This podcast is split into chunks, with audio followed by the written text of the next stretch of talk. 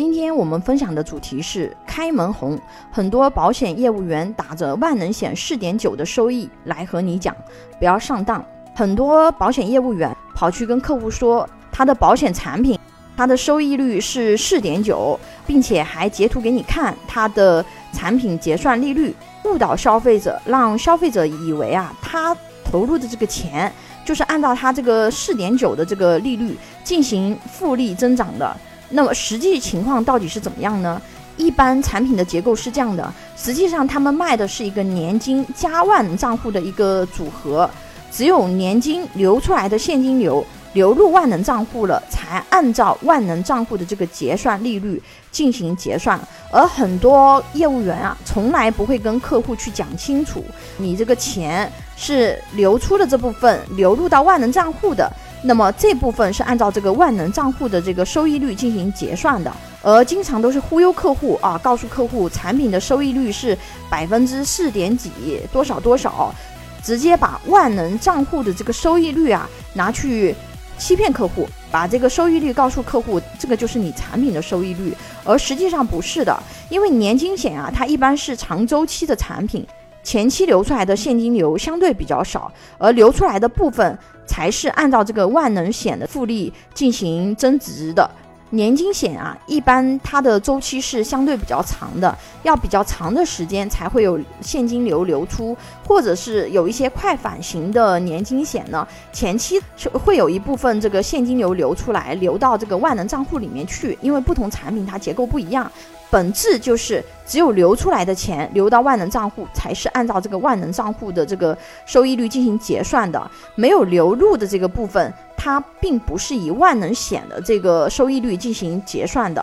而且很多万能险，它是前期为了打广告，收益率非常高，百分之四点几。那么现在你看到的百分之四点几的结算利率，确实是它当前真实的结算利率。但是呢？这个产品一般过了几年以后，它的收益率都会下降。很多前期的产品，现在万能险的收益率其实也就在百分之三左右。你打开一家保险公司万能账户的收益率，你去点击，你就可以看到，哎，有的四点几，有的只有百分之三左右，很多百分之三的，这就是早期人家销售出去的产品。而且万能险还有一个重要的概念是什么呢？是保证利率。不同保险公司保证利率是不一样的，有的比较高的，目前市场上是百分之三，有的是二点五，有的甚至只有百分之一点七五，并且呢，万能险它还有风险费率等成本的，并不是说你的钱在万能账户里面是没有成本的。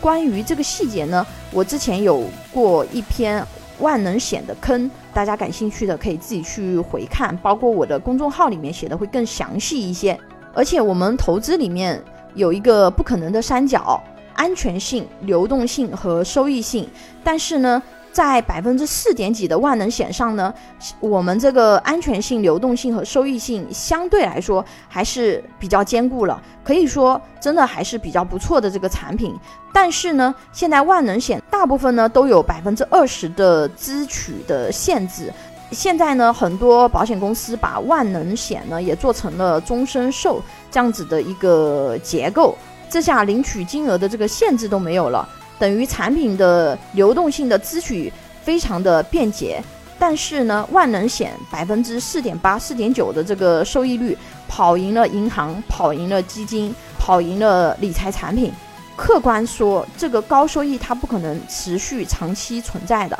因为为什么呢？我们很多早期的万能险的结算利率呢，它已经到了百分之三点五，甚至是百分之三。啊，这样的一个水平，扣除了风险成本等成本，那么其实有的产品也就是百分之二点几的这样的一个水平，因为整体利率都是下降的，它不可能长期给你保持高收益的。很多保险公司它是为了销售它的年金产品，所以说刚刚新出的万能险这个收益率确实还是可以的，但是如果周期足够长。大部分的产品呢，如果长期来说是跑赢不了比较好的增额终身寿的一个确定性的这个水平的，因为你想想，如果到了三的话呢，扣除成本，那么其实就只有二点几了。而增额终身寿很多产品呢，还是能够稳稳的百分之三点五左右的一个复利的水平，而且最新公布的保险保障基金管理办法里面的这个条款，现在有一个是什么呢？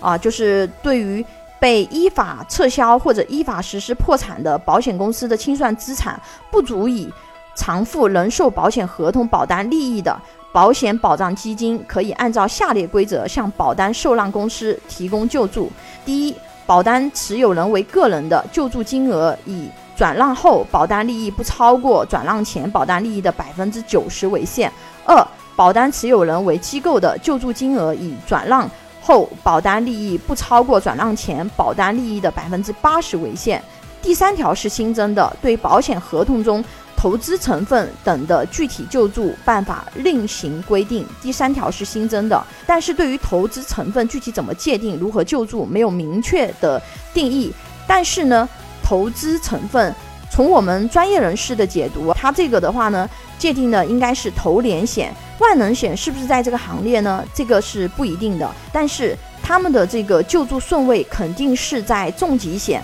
和寿险这类产品之后的。像增额终身寿这种定义非常明确的寿险，这肯定是没问题的，是在那个就是保单救助金额百分之九十的这一列。但是像万能险这种就不一定的，当然这种概率是非常低的，因为走到那一步的话呢，其实这个保险公司已经是问题很大了。但是呢，因为我们保险有十重监管机制来保障。就像我刚刚说的，最差的情况下啊，如果你是个人持有者，保单利益的百分之九十是肯定是有保障的。而且，因为它这个是向受让公司提供救助，不代表受让公司给我们个人只是按九折来提。按照我们以往的案例，我们之前按照保险行业的发展史来说，以前出现过问题的保险公司，目前其实还是正常经营的。客户的保单呢，都得到了有效的保障。